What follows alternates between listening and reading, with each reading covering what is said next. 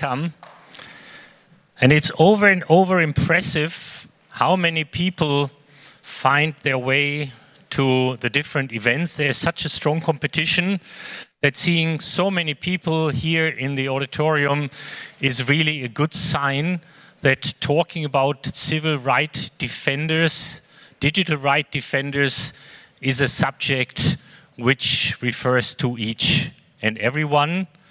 And for this, I would like, on behalf of the German Ministry of Economic Cooperation and Development, BMZ, and on behalf of GIZ, give a very, very warm welcome to all of you.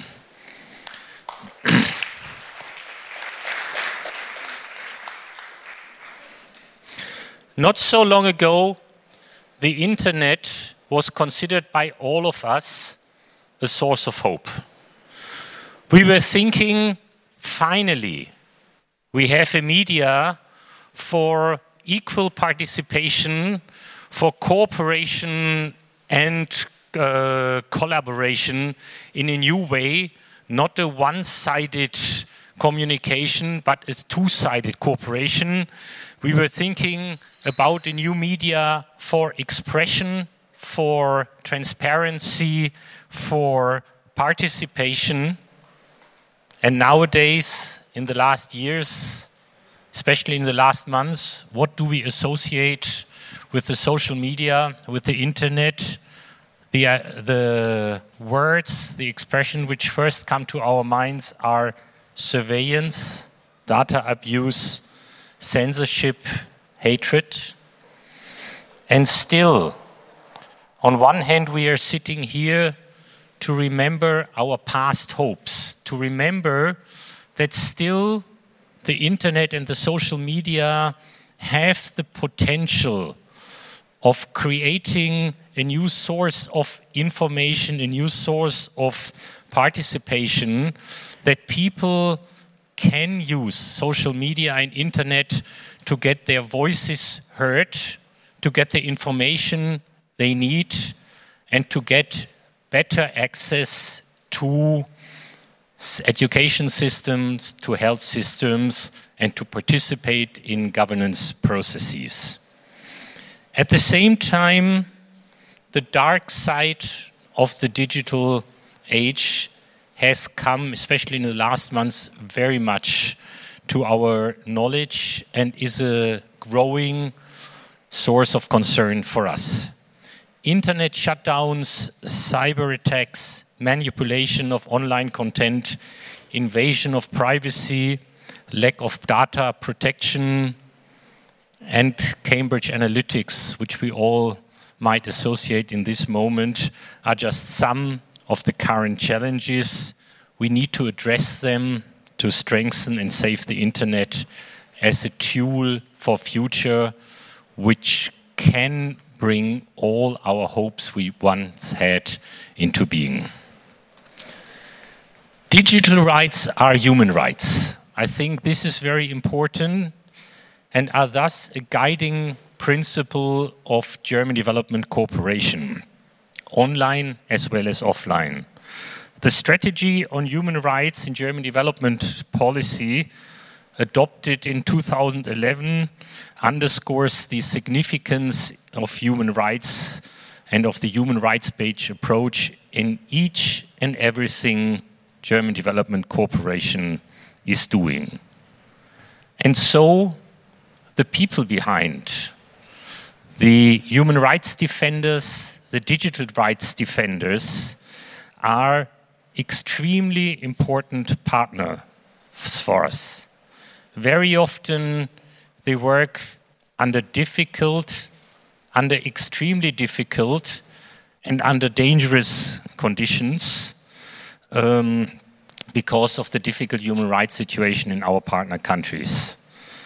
And as the frontline defenders, an organization has recently very sadly told the world in 2017 more than 300 human rights defenders, digital rights defenders were murdered, and the number of people detained, tortured, and harassed uh, are much, much larger. larger. We are extremely concerned about the shrinking space of human rights defenders and sometimes even the closed space of human rights defenders across the different regions. Human rights on and offline are an important topic for the discussion of the German government with partner governments. We, on one hand, as German Development Corporation, are very much aware that even staging such an event today may expose civil and digital right defenders to additional risks, and we have to be extremely careful not to uh, make the risk larger. And uh, in this context, I'm particularly glad that we have two civil rights uh, activists here, and it's a great pleasure for me to welcome Nighat Dad from Pakistan and Abir Ghattas from the Lebanon, uh, who dare to be here.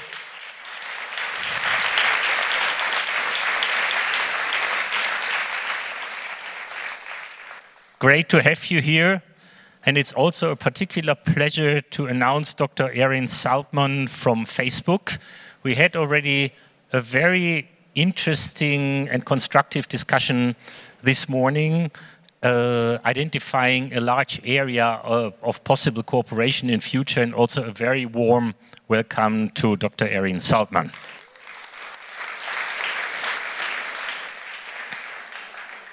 I think we all agree it's our common duty to do everything we can to protect human rights defenders, digital rights defenders how to do it and what we can learn from you. I'm very excited to listen to the coming discussion. And with these words, I'd like to hand over the mic to Lorena, who will lead us through the discussion. Thanks a lot and enjoy the next hour, and let's learn.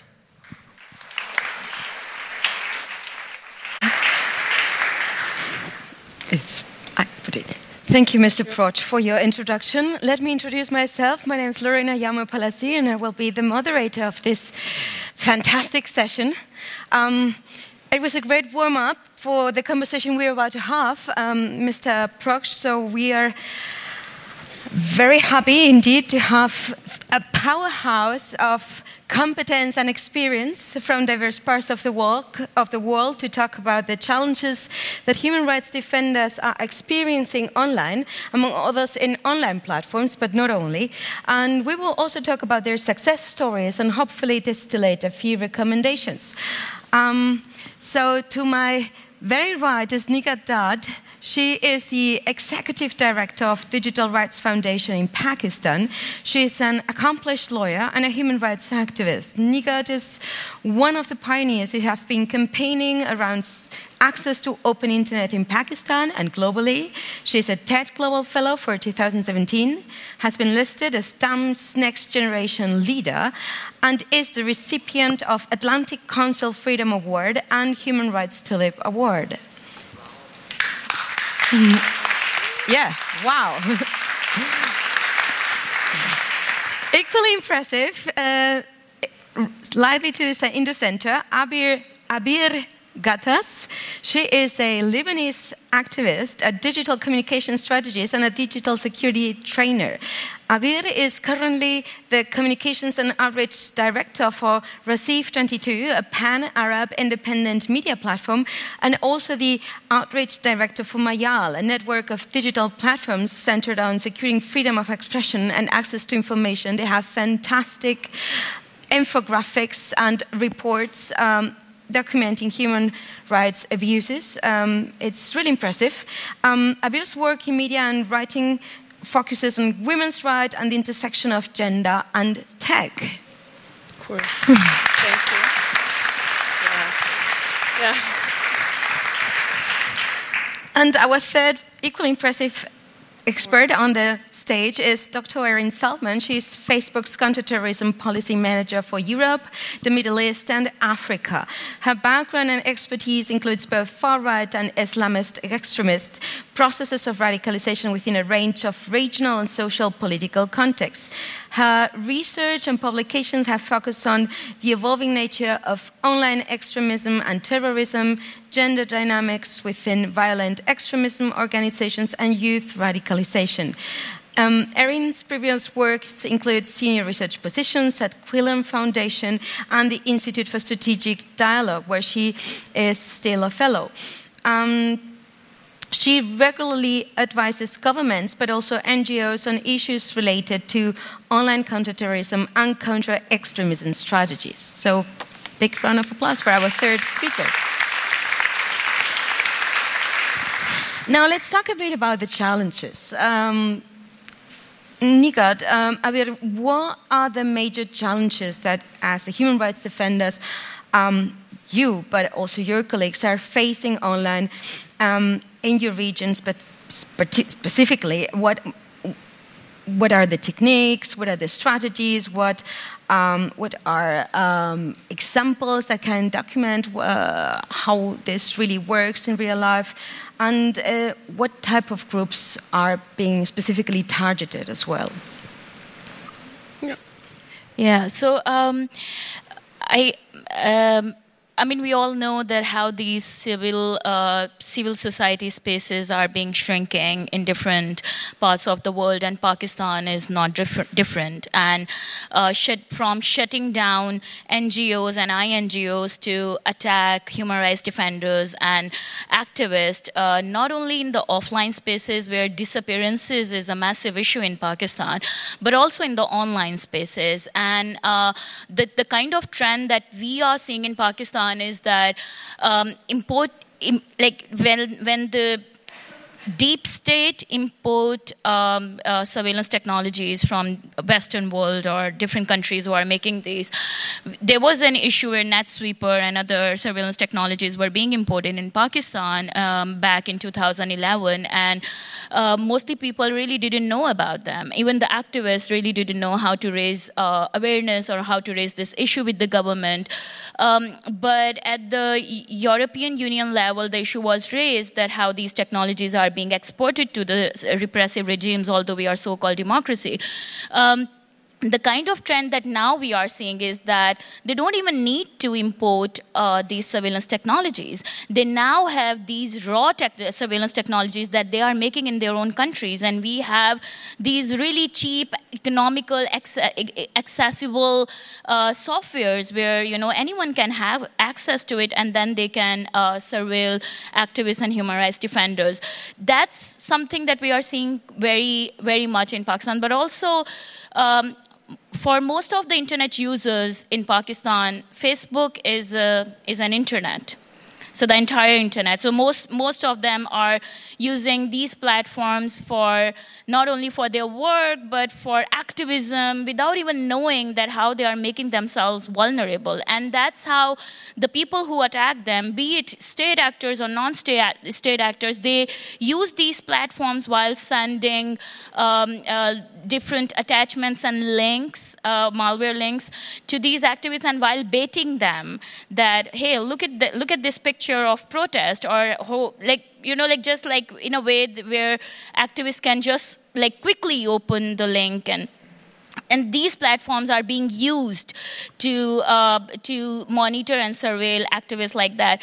The biggest challenge that I see is um, that not only the massive use of surveillance technologies, but also the lack of awareness among activists and older movements who are uh, leading activism in Pakistan. I mean, I'll, I'll, talk about Pakistan because they really don't care about uh, if they are being monitored and surveilled. And the kind of argument that we, as digital rights activists or digi- digital security trainer, I hear from activists is. Um, it's fine if they are being if are we if we are, we are being surveilled because we are not doing anything wrong. So so you know you see that it's very hard for us as like very few people who are doing this work on digital rights or raising awareness on digital security in a country where like t- more than 200 million people of population we have, and 18% are on internet. So it's very hard for us to make them realize that how um, how um, uh, problematic it is for them, how they are making themselves vulnerable. But, uh, you know, it's not just the technologies that are making people vulnerable, but also the lack of awareness and also interest and realizing that right to privacy is their fundamental right. Well, thank you for, for that explanation. So this means specifically older generations are one, the ones that are really failing and to understand that malware is being used to target them. It's it's but the older generations who are beacon of these movements, and the younger generations are joining these movements, and the same uh, sort of mindset is shifting to the younger generation, where the concept of privacy actually not there. Uh, thank you, Abir. How does it look like in Lebanon? Uh, well, I'm gonna kind of not only talk about Lebanon because the work I've been doing spreads over like Middle East, even in Egypt, um, a bit in North Africa, and like uh, when you ask your question, I'm like, okay, what don't we face? Hmm. Um, so, first of all, we live in oppressive countries. That varies from one country to the other, but there's also this uh, trend of allied dictatorships that they learn from each other. So, um, when we're against the system or their values or um, just trying to promote human rights, um, you're automatically a target. Um, you asked who are the targets? Well, political activists, of course, um, sexual rights activists, and I would say anyone like activists who um, are pushing for freedom of expression, free speech, journalists, um, the fact that we need to have independent media, not state controlled. So all of that, all of the people who are working in this are targets. Um, and the techniques to attack them are so diverse and evolved and it, it control it like it kind of have everything.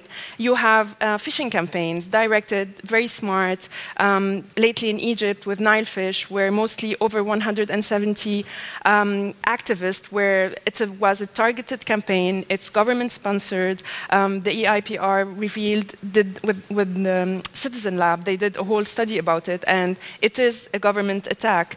Um, you have travel bans. Uh, activists are not allowed to travel. They are under arbitrary arbitrary arrests. Um, LGBT activists are tortured, are taken into, they're arrested, and you don't know, if you're lucky, you know where they are, and most of the time you don't know where they are.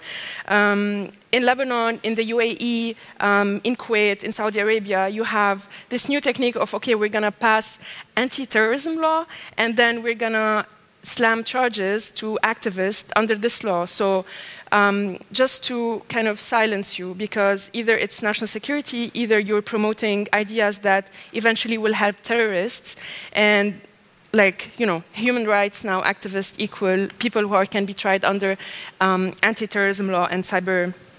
Um, you have cyber crime bureaus in Lebanon that act as basically you know, you're a journalist, you're a blogger, an activist, you're trying to write, you try to organize on Facebook, on Twitter. I mean, these are the tools we have, and we will use them, right?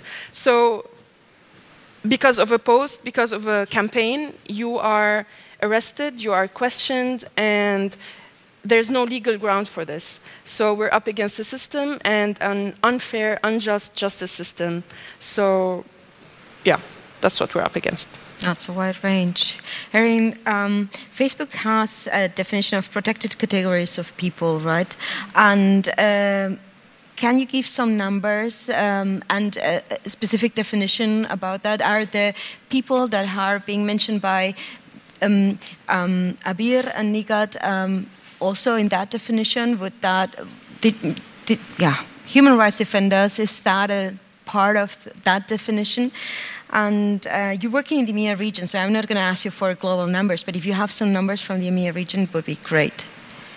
Well, when we talk about protected categories of people, we're talking about a lot of speech that we see and what is considered hate speech and attackative speech against protected categories of people. And within that dialogue, it's a very cross functional discussion behind the scenes. So I come from more of the counter extremism, counterterrorism background, but I'll be working with people with human rights backgrounds, people from legal backgrounds, people with former law enforcement backgrounds, and protected categories include uh, a lot of the ones that you would see on a UN protected categories list, like uh, race, ethnicity, gender. But we go further than that actually on Facebook uh, because we have younger individuals on our platform and because we see a lot of different types of bullying and harassment. So it would also include sexual orientation, sexual identity. Uh, it would include serious disabilities or serious illnesses as well. And so we take it in this global policy to have a quite robust protected category, but we also would take into consideration very regional or localized protections that are needed. For example, it doesn't necessarily mean a lot if on stage to you I call you an atheist or out you as an atheist, but in Pakistan that could actually get me harmed or potentially killed. So we have protected categories in countries like Pakistan around something like atheism, which might not traditionally be covered in other countries. Uh, or we have to evolve that policy. So in the last few years, we've seen an increased amount of hate speech around refugees, but also around terminology for migrants. And it's not worth getting into a political discussion about the legal structure behind refugees versus migrants. Obviously, these are terms that are being used in really inciteful and hate based ways. And so we had to increase our categories to make sure to include extra motivation around protection for migrants and refugees. So this is a, an evolving space, but one that is usually more robust than what a lot of governments put forward as protected categories, and one that has to evolve as different crises or as different uh, threat levels or incitement comes out in different parts of the world. Um, so this means actually the categories it's uh, evolving. Um, it's evolving, and uh, this means that there are some people, uh, some part of the team of your team, I guess you, um, but also other departments decide on what needs to be added to that? Do you have an ethical team working on that, or how does it work? How, how does the mechanism look like when you decide to add a new category as, such as atheist? Well, I think this will come up in a lot of the different things we'll discuss, but that it can't just be Facebook working in a silo to Facebook standards. So, not only do we have operations teams around the world that kind of see the content that is flagged and might see a crisis or a trend starting to emerge before other actors might, but we also work with a lot of civil society organizations, human rights organizations, and NGOs on the ground. Uh, and that's why although we'll have our general global protected categories, we do have to take into consideration crises or trends that might be dangerous that start emerging and want to evolve as that evolves. So it can't just be static in the online space, especially when we look at things like slur terms mm-hmm. and what would be considered an offensive slur. Mm-hmm. Uh, and the fact that that also has nuance and context, because we might see that a certain persecuted group might also use that slur term or try to reclaim that word as a part of an empowerment structure. So we can't be very black and white, even when we look at certain terms that we might think look like hate speech under any context. Context is always important. So, in operationalizing these types of policies, we need a lot of nuanced understanding and we need to look at context. So, what about you both? You both uh, are as human rights defenders involved in different organizations. You have two organizations that you're running, and Nighat, you are also have different projects and initiatives. Are any of you partnering with Facebook, for instance, or any um, other similar platform uh, to strengthen human rights online? What's your position to intermediary and your relationship with intermediaries? well. Uh, let's say it like that. Are I, they I, relevant I, for your work? like, um, there's 250 million Arab user, users on Facebook. So I wouldn't really call it a partnership, right? We, we're there, we, I mean, everyone is there. So we don't have a choice not to be there. And when actually, when we go and give trainings for activists and campaigners and advocates, um, we never say, hey, don't use Facebook because, I don't know, it's not secure or whatever. We do not say that at all. Um, it, it's more of Facebook is there, everyone is using it. Um, activism on Facebook is not necessarily I wouldn't say it's really. I mean, Facebook makes money. It's, it has a business model. You have ads. Um, brands are there. Companies are there, and activists are a very bu few bunch of these 250 million. And I know that, and everyone who's doing awareness campaigns also know that. So we cannot leave it. And we were saying every, everything has its flaws, and I don't know. So far, we've been helped by Facebook. Sometimes we've been failed by Facebook, but it's a process, I would say. So this is personally our experience. Yeah, for um, for us, as I said, that um, a lot of people, um, for them, internet in Pakistan is Facebook, so we really can't leave Facebook behind. And uh, so when when we uh, do trainings with them, uh, especially human rights defenders and activists, they are using this platform for their activism, and so it's very important for us to tell them how to navigate around this platform. What are the what are the things that they can adopt? What are the things that they can they need to be very cautious and careful. Um, one thing that I would say that um, in uh, I, I'm also very much into women's rights movement in Pakistan, and uh, when the when Facebook and other social media platforms started, uh, you know, booming in Pakistan, lots of people found their voice in the online space, and these platforms basically empowered them and gave them, uh, you know, gave them voice. And women who basically consist more than 50% of the population don't really find these spaces in the physical world to voice their opinions and in a, especially in a patriarchal structural society uh, so for them, these online spaces mean a lot. Um, and when they find these, um, when they voice their opinions, which mostly challenge stereotypes and challenge the patriarchal structure, they face a lot of backlash. So a lot of young women and girls started reaching out to me uh, that they are facing bullying and stalking and thre- and rape threats and death threats, and uh, and they have been reporting to Facebook and other platforms, but they are not really t- doing anything about it and those posts are still there. And there is a and as Erin mentioned about the context, there is a greater risk of woman who has a fake fake Facebook profile, and if somebody in her conservative family, mostly the male elders, who sometimes don't know that they are using these platforms, these women are using platforms, are and they're putting up their pictures, and the pictures even covering their head can actually challenge the patriarchy. So it put them at their life at risk. And some of the women have been honor killed just because they had access to mobile phones or they had profiles on, on, on these platforms or somebody made fake profiles of them. So it was very hard for us to like i have been like i myself burnt out you know listening to these complaints day and night and in the middle of the night and not doing anything about it. So we reached out to facebook and we told them they need to do something about it. Um, so we still get complaints and i started cyber harassment helpline in december 2016 in pakistan. It's the region first helpline, where so far we have received more than 1,600 calls, 70% by young women and girls. And when, whenever there is a complaint that, hey, we have reported this at Facebook and nothing has been done, we have a channel where we can escalate this to Facebook and they can take it down in just a couple of hours. So I see that yes, there is a chance of working with these intermediaries and tell them what exactly our context and what are the things that can put people at risk and it's completely normal in the western world.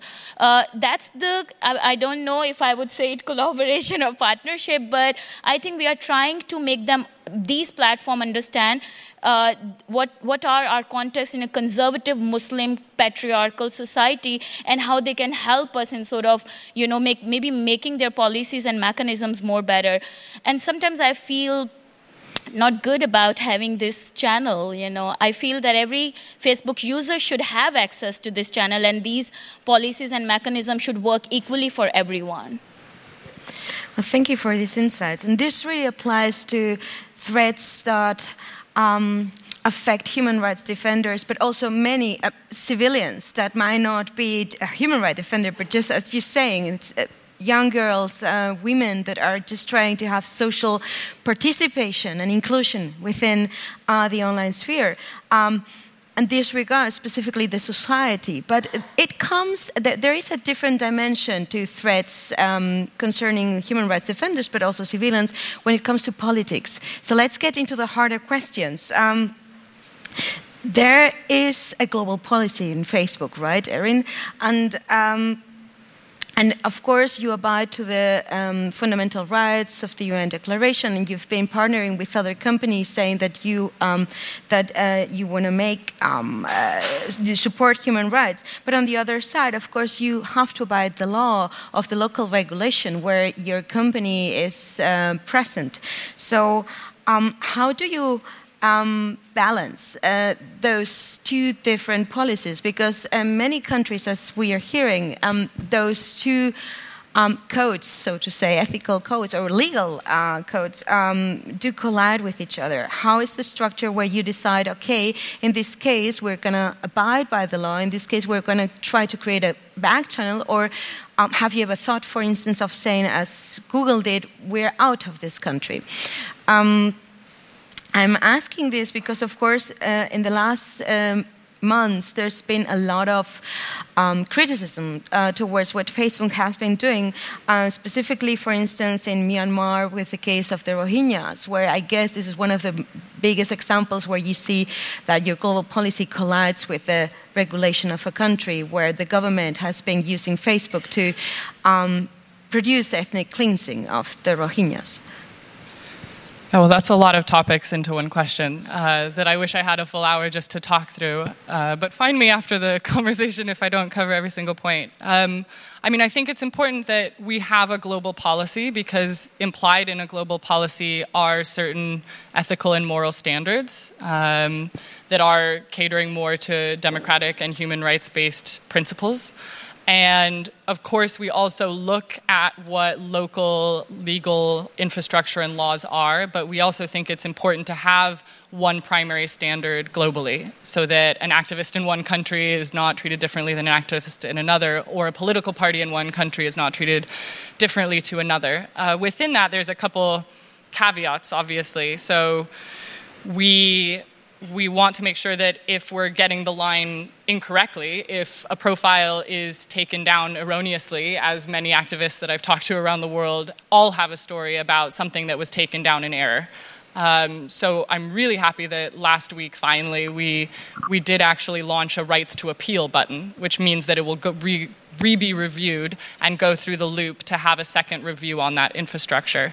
Um, I am pleased to say that also when it comes to certain governments, if governments are requesting data or requesting information, that that has a very strong legal structure. The MLAT is the, uh, how is that? Mutual Legal Assistance Treaty, if anyone wants to find a lawyer in the room and talk through it. There's always a lot of lawyers. Anytime governments are requesting data, which we do see in a lot of governments, especially around election times or certain controversies or events that take place, there's a robust infrastructure around that. And that's very important. And it's also important that we have transparency. So when governments make requests for us to take down content, or if a government is describing an organization, for example, as a terrorist organization that really, by our guidelines, is not a terrorist organization, as an example, we will put that against our own guidelines and we will not censor if it does not break our guidelines and thresholds.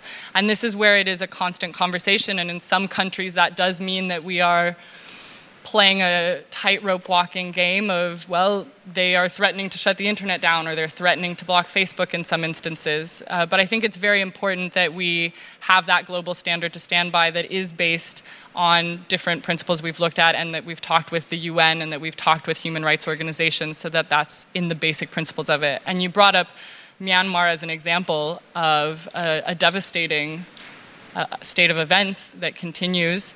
And the main thing that we have to take away are two points that relate to some of the points that my colleagues up here have said. One is that we need hyper localized understanding. We need very good language understanding on the ground, especially in Myanmar. We saw that there are certain words that, in and of themselves, don't necessarily mean anything, but in the context of how they were being used, actually caused incitement to violence.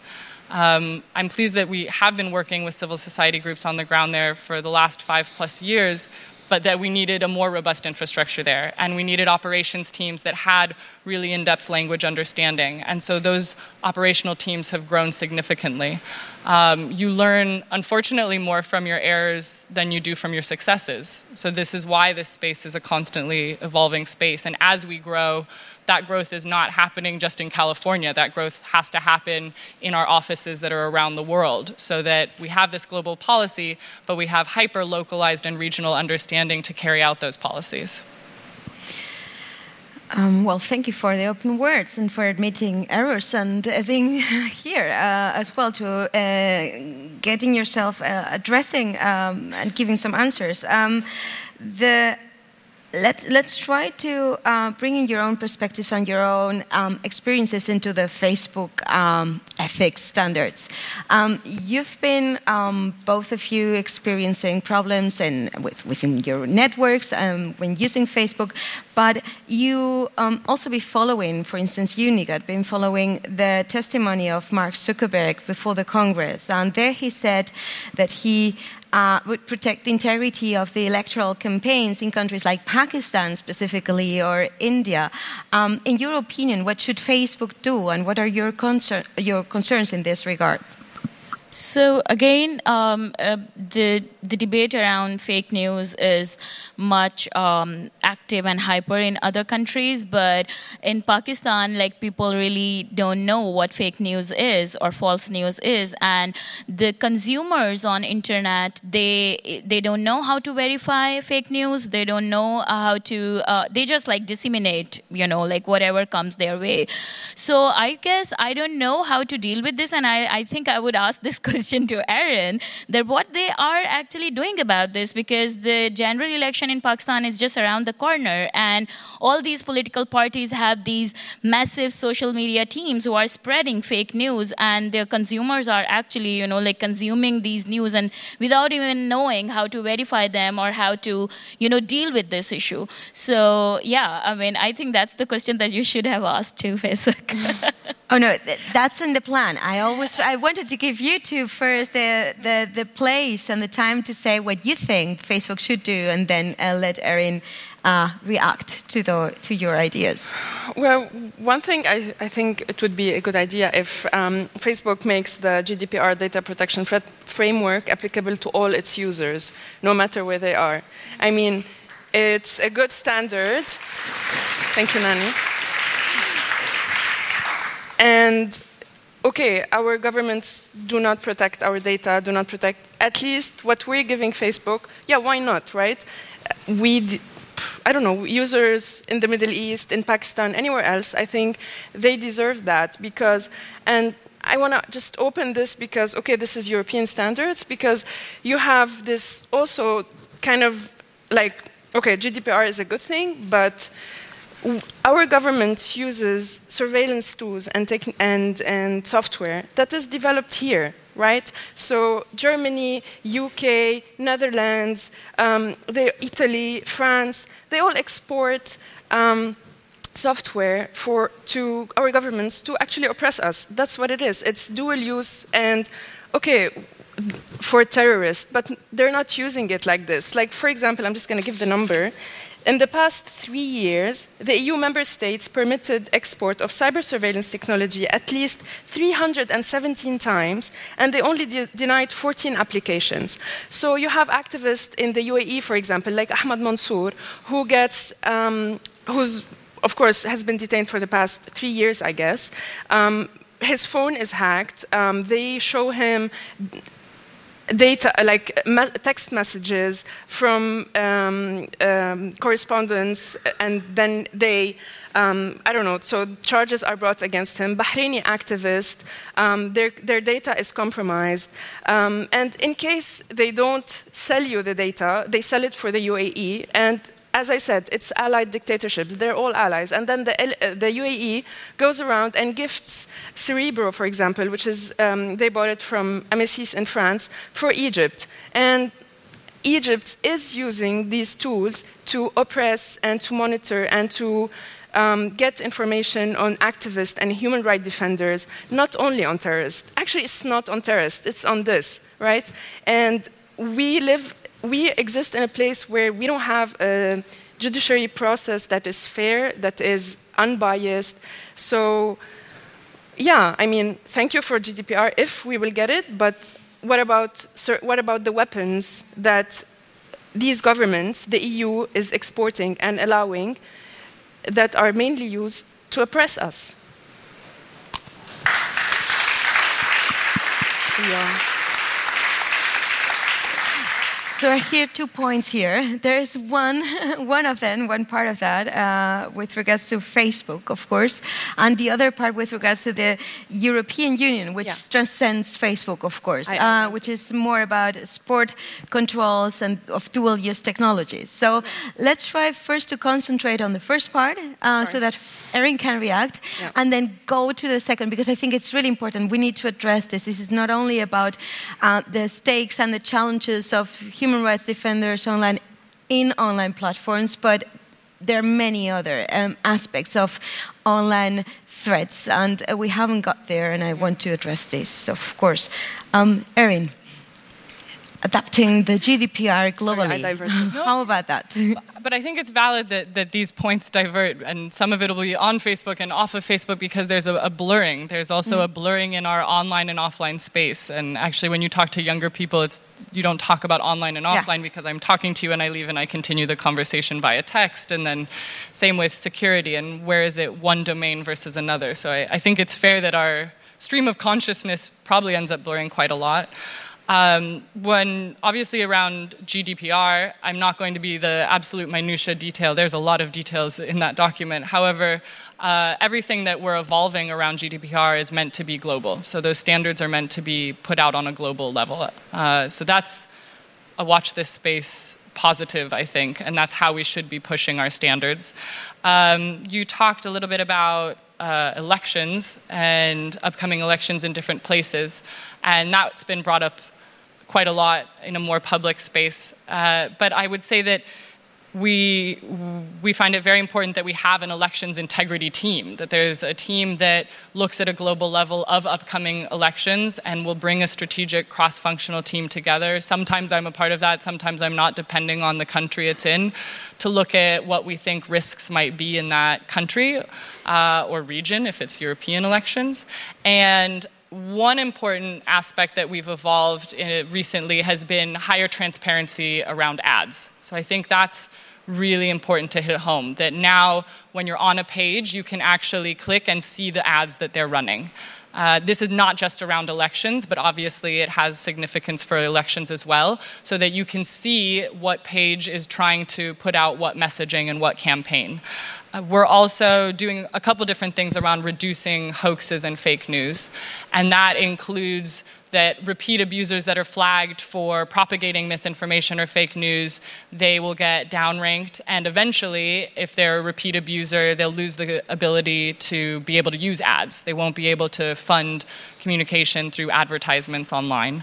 Um, but, but, um, let me let me um, try to get a bit more of an understanding yeah. because in, when it comes to politics, right. what is uh, political it makes things less fake or less. It's a question of opinion, right?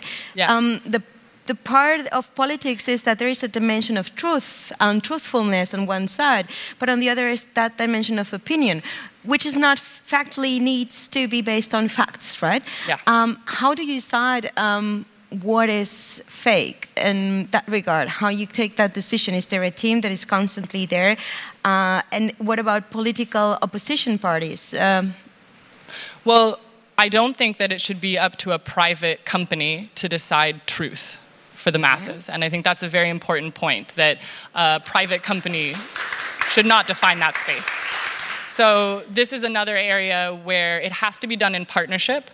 And when we're talking about misinformation, we're talking a lot about actioning the most egregious subjects. We're talking about headlines that imply or incite violence. We're talking about uh, things that border on hate speech, especially. But we're also partnering in different countries with journalists and major news media bodies to have them weigh in on where they think this could apply and how that should be applied. So, again, Facebook should not be working in a silo, and Facebook should not define what truth is. This becomes very existential and very subjective very quickly. Um, I mean, on top of that, I think it's important that we are now more transparent. As of last week, thankfully, we are more transparent with where our policies actually lie. So we all know that unless you're a lawyer in the room, nobody reads every single word of a terms of service. But we also have the community standards, which are meant to be a more human discussion around policies. And a lot of activists and human rights activists, particularly, were dissatisfied with how vague those were. And we've just republished and relaunched that last week to be much more comprehensive. So it really, it's not a change in policy, it's just actually discussing more in detail how we draw the line, where the spirit of that policy is. Uh, and I welcome, I welcome feedback. I'm not just saying that, and I'm sure my inbox is going to suffer because of it. but I think it's important that this becomes more of a two way dialogue. I think increased transparency is going to be key so that we're not in an opaque space when we talk about really key subjects like elections, like human rights abuses, and like where the line gets drawn on censorship. Okay, so let's try to get to a more positive part. Um, and uh, I want to have a Q&A and um, allow the, uh, many of you to pose questions, but we, have, we don't have much time. We only have 15 minutes. So I'm trying to bridge uh, the big interest and I have to listen to the positive part, the success stories, and um, the things that went well, or the recommendations that you might have on the one side, and also uh, hear your questions. So I suggest to give us five minutes um, to talk about success stories and then go and open to the audience. I will gather all the questions together so that we can uh, allow as more questions as possible and then give it up to you ladies. Um, Abir, you, you're skeptical when it comes to relying on technical solutions, especially when developed by Western NGOs um, to protect human rights defenders. Uh, would locally developed tools be an alternative, and what would be your recommendations on that? And if you have success stories, please also go to that. Yeah. Yes, I am um, skeptical. Um, I don't like it. Um, I think there's this misconception that global south people are only consumer of technology. That's not true. We can build our, we are building our technology. Um, uh, we can I mean, we've been spending the past, I don't know, six, seven years uh, adopting resources and guides, especially in the field of digital security and now holistic security, right? And talking to all these Western NGO and saying, hey, look, one size does not fit all. And Lebanon is not the same as Syria, and we're not the same as Pakistan. So we've been doing all this labor of contextualizing all these material and even um, tools to be able to use it. But there is an alternative, and this goes the alternative is instead of just you know um, swipe left to avoid uh, the problem and swipe right to postpone it no actually build sustainable partnerships with local ngos because flying in an expert for a weekend and then like you'll enjoy the hummus and i don't know what and then we solve the problem no I mean, there, we've, been, we've been working in the Middle East for 12 years now. 12 years. We've been building platform for the LGBT communities where I don't know if you know, but in most of the Arab states, it's illegal to be gay. Illegal, right? You go to jail, you'll be killed, right? So this is what we're dealing. Having, for example, a rainbow flag is not what I need, right? It's not what the activist needs there. Okay, so, so there is money. Money is in the West, right? We know that, unfortunately. So like the whole system should change. Uh, people's approach to philanthropy should change. Instead of just following trends, the Arab Spring, harassment in India, I don't know what. So NGOs are dying, local efforts are dying, and we're still here. And this is a success story, I would say, right? I mean, uh, Nighat said she's burned out. She is. And I'm sure her team is. And I'm sure we all are. And we talk about I tend to like go everywhere. Anyway, so we talk about holistic security, right? Holistic is you know, it, we're trying to integrate self-care, well-being into the life or like the daily the daily you're being an activist right you're a human rights defender but we operate in places where we do not have the luxury to sit back and say sure well-being hmm you know, we don't have the luxury. We will keep working until we burn out, until we leave, or until you know something really changes. And I see like the role of just sustained local NGOs, like put like your system should be built for them to succeed without you. That's the, that's the model that we should all, like, the West should follow. I mean, of course, I'm grateful for white technology, but white technology is not inclusive, it's not diverse, it's not feminist, you know? So we need that. It's not many other things as well, right? Thank you very much for that open, for. Um, And mathematics was not created by the Europeans. Yeah. They don't have the patent on that. Um, Lorena, can I just add please. what, uh, because she just provoked me. Um, in a good way. In a good way. Um, I think I, I, always wanted to say that that there is a lot of labor that we are doing in developing countries for these Western uh, INGOs. You know, someone uh, a white dude sitting in this somewhere else in developed country get all the money and then give a very smaller money to women-led organizations in developing countries doing all the labor. And i think ingos or donors really need to think about that because people who are working in these countries constantly being repressed shut down and being intimidated by their governments and at the same time taking all this risk with li- limited resources and doing all this work for becoming a successful story for somebody else. So I think we really need to look into it. Yes. Yes. Yes. Yes, local NGOs shouldn't work as hard, doubles as hard to get half of what other NGOs are getting or other. Indeed, um, I would like to introduce the international dimension to that. Nighat, you um, work uh, you, you, work on women's rights and cyber harassment, as you explained before, and your organization has contributed to several reports of the UN Special Rapporteurs. Um, both in the fields of freedom of expression, of privacy, and women's rights online.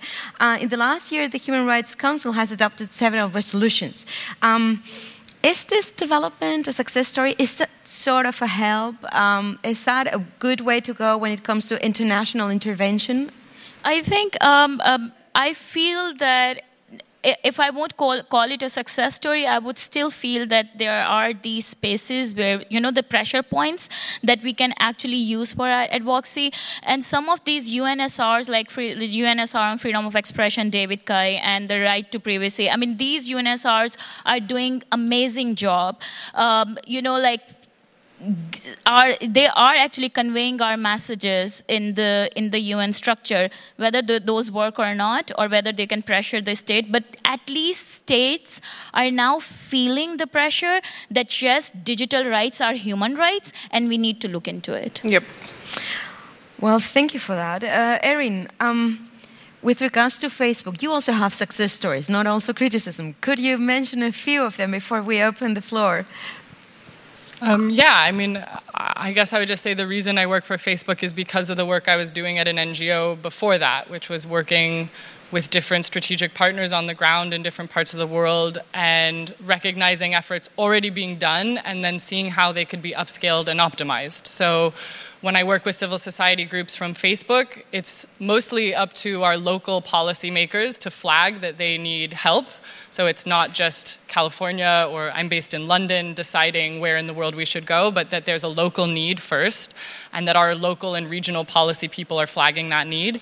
And then it's about not reinventing the wheel, not trying to invent a new organization, not trying to, if people don't want to say that they're talking with Facebook, that really doesn't mean much to me. If I'm honest, the point is to recognize efforts already being done and seeing how we can help with infrastructure or help upscale and optimize them or upskill some of the efforts they're doing in the online space. And that can include everything from making sure they understand how campaigns can be optimized, giving free ad credit, uh, giving advice about what type of content online goes further. We have amazing people that do incredible things offline, and then when they try to put it online, it just doesn't hit their target audience. They don't quite get the online formats.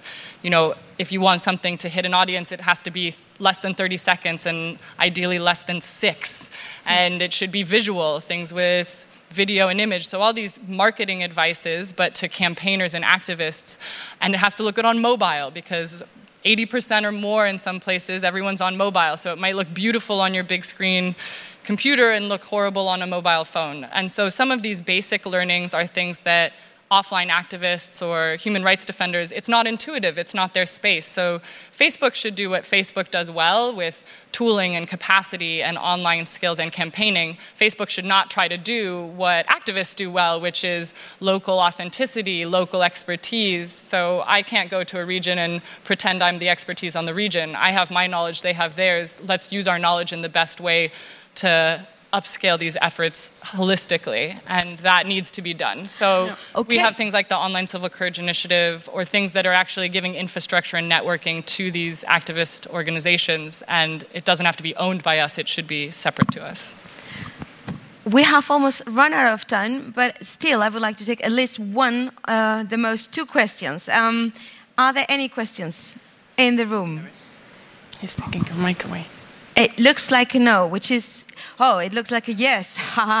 uh, so please try to be concise. Uh, I, I, will collect them first. Um, and please say your name. Okay, I just listened to what you said about uh, tools and uh, help uh, NGOs or activists to make them hear themselves better, if I understood well.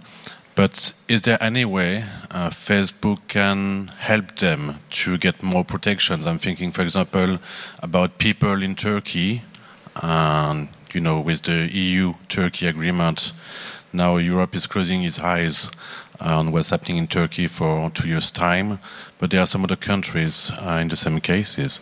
So maybe it's not the role of Facebook, but because we are talking about it, uh, is there any way to make them safer or not be arrested or banned uh, by being caught on the internet by the authorities.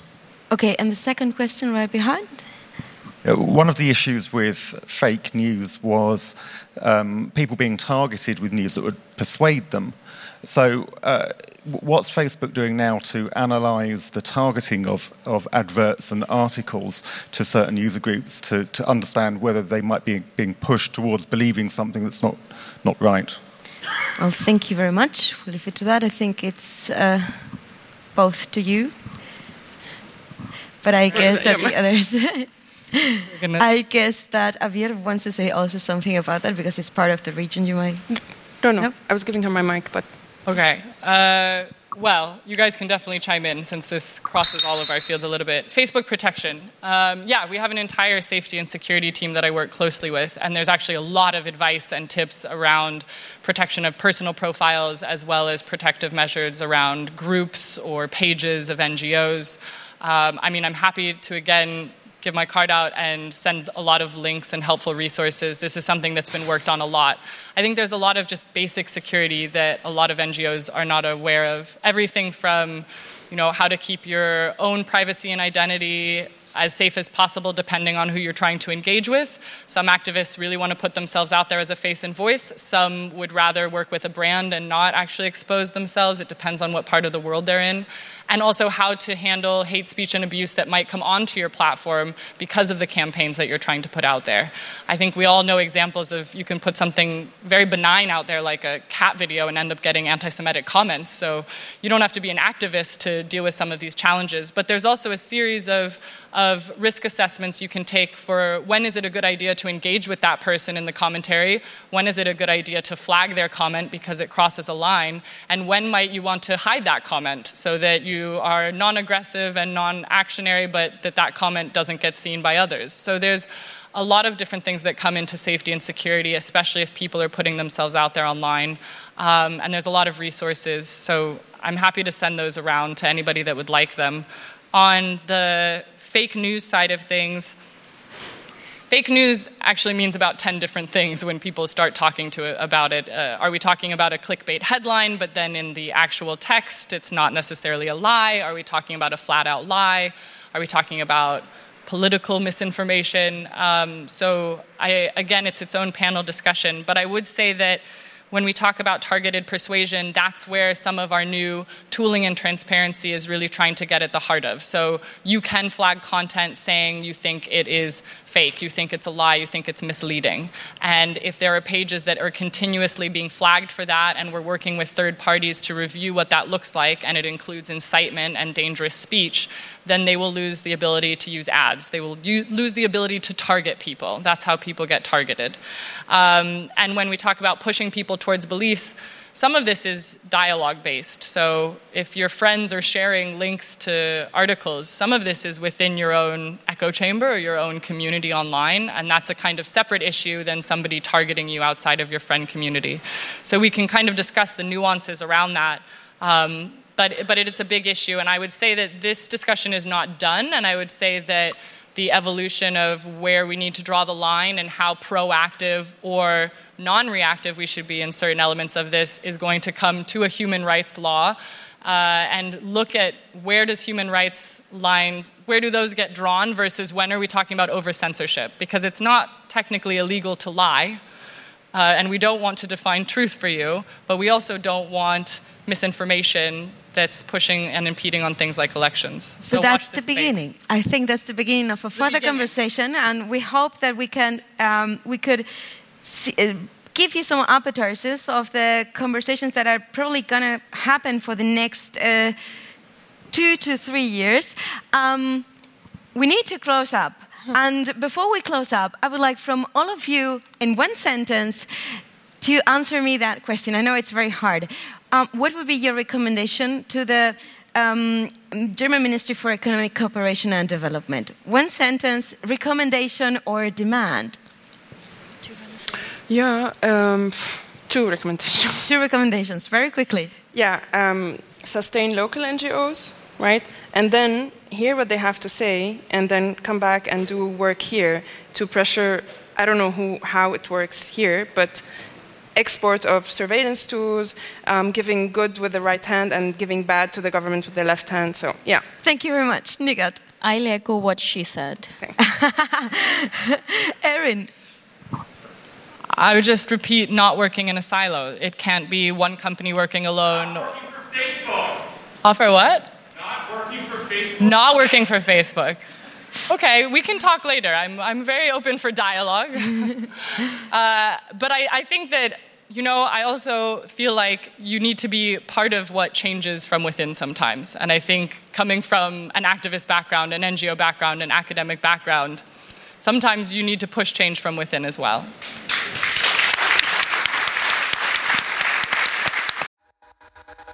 Yeah.